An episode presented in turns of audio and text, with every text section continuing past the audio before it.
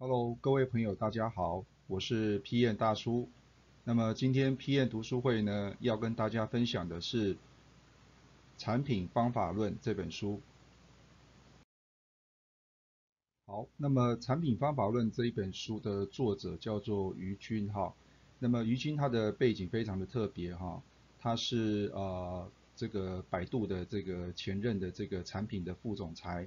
啊，也是大家耳熟能详的这个滴滴打车，就是滴滴出行的产品副总裁哈。那么更特别的是呢，他是不懂技术，啊，但是在六年的时间呢，他就爬上了产品副总裁这样的一个职务哈。那么这个就是大叔为什么要推荐这本书给大家的第一个理由哈。那么第二个呢，呃，大叔会认为就是说这本书啊，总共分成五个章节。那么前面两个章节呢，呃，大叔会认为比较适合新手 PM 来看哈。那么后面呢，呃，三四五的部分呢，其实蛮适合，就是说，呃，如果你在产品经理这个职务上面已经做了一段时间，想要进修的话，那么我觉得都是非常的适合。另外呢，第五个章节哈，就是最后一个章节的部分呢，其实蛮适合企业的高管哈。或者是人资的部分来看看，就是说怎么样去面试，怎么样去管理这个产品经理哈。所以呢，这个是啊大叔为什么要推荐这本书的一个理由哈。好，那么首先呢，这个作者呢开宗明义的呢就定义了产品经理哈。那这句话呢，大叔也非常的喜欢。呃，于军就说呃产品经理啊，就是以产品当笔哈，与世界对话哈。这个这个这样的一个宏观的一个视野啊，其实就是大叔认为产品经理呢应该要这个遵循的一种职责了哈。那举例来讲，像是中国大陆大家耳熟能详的，像是这个啊微信啊，或者是说像这个阿里巴巴的这个支付宝、淘宝等等哈。那么这些产品呢，都是在全世界呢都很知名哈。另外就是年轻人最近很流行的，像抖音哈，也在全世界呢非常非常的风行哈。所以呢，大叔创办这样的一个网站，创办这样的一个社群哈，其实目的也是要鼓励台湾很多的产品经理啊，能够都是能够站出来哈，一起做出一些这个产品出来哈。好，那么在这一本书的第一个章节里面哈，那么其实作者有提到就是产品经理的四大工作职能哈，那我想这四大工作职能呢，大家应该也耳熟能详了哈。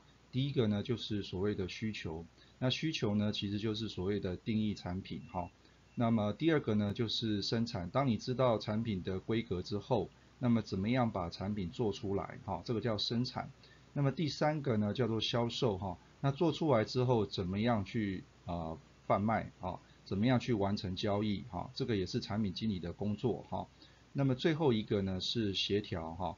那么大叔过去也有讲过哈，新产品开发是所有人的事情哈，所以呢，你必须要懂得怎么样去跟其他部门去做好沟通协调的动作哈，所以这个是在第一个章节的部分呢，呃，作者这边点出来产品经理的四大工作职能。好，产品经理呢究竟要负责什么样的一个角色哈？那我想这个在很多书里面其实都有提到哈。那么这个也是呢，大叔在课程上面呢，有很多同学会问到的一个问题哈。那么我想作者呢，在这本书里面用这样的一个示意图的方式呢，来表示呢，其实呢，非常的浅显而且易懂哈。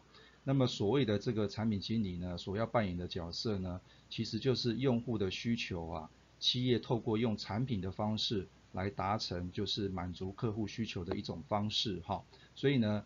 产品经理呢，最主要的角色呢，就是要去扮演好这三者之间的一个关联性，好。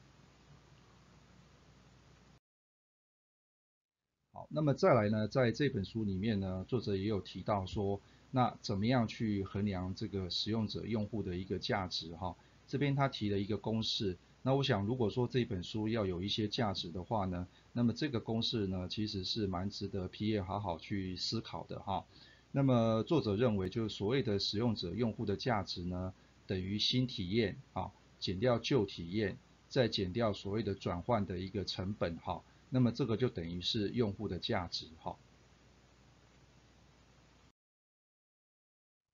那么我们身为高阶主管或者是产品经理，在做决策的时候呢，呃，应该非常明显的就是要想办法让我们的用户价值呢能够最大化。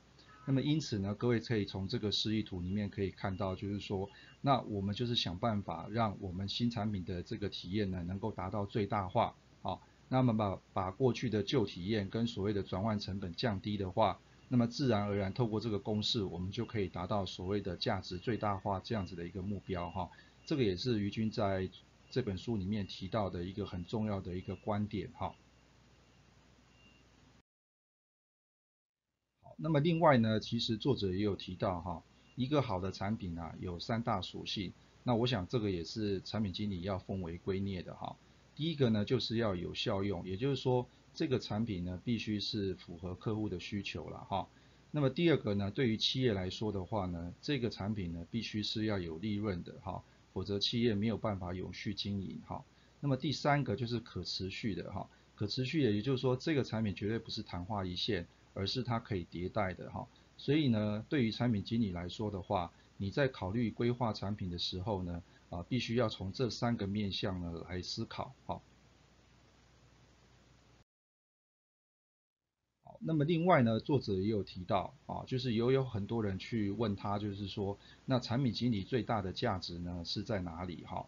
那么作者呢很简单的去回应了这句话，这句话叫做发现市场获利的机会。那这个也是大叔在课堂上面呢很多同学来问我的地方哈。好，那这里面呢作者提出了三个面向，好来去发现市场的机会哈。好，那么第一个呢就是洞察哈。那这个也是啊，大叔在课堂上面呢，其实有跟很多同学分享的部分哈，也是我们在做产品经理的时候，在前期的阶段，你要怎么去洞察出啊消费者潜在的一个需求哈。那么第二种做法呢，叫做试错，就是 try and error 哈。那么这个也是在我们产品开发的过程当中，你必须要不断的啊反反复复的哈去做一些测试哈。这个也就是我们在市场上面常听到的一些像 MVP 的概念哈，或是像做这个 Lean Startup 金石创业哈这样子的一个概念哈去做产品哈。那么第三个呢，其实是偶然性哈。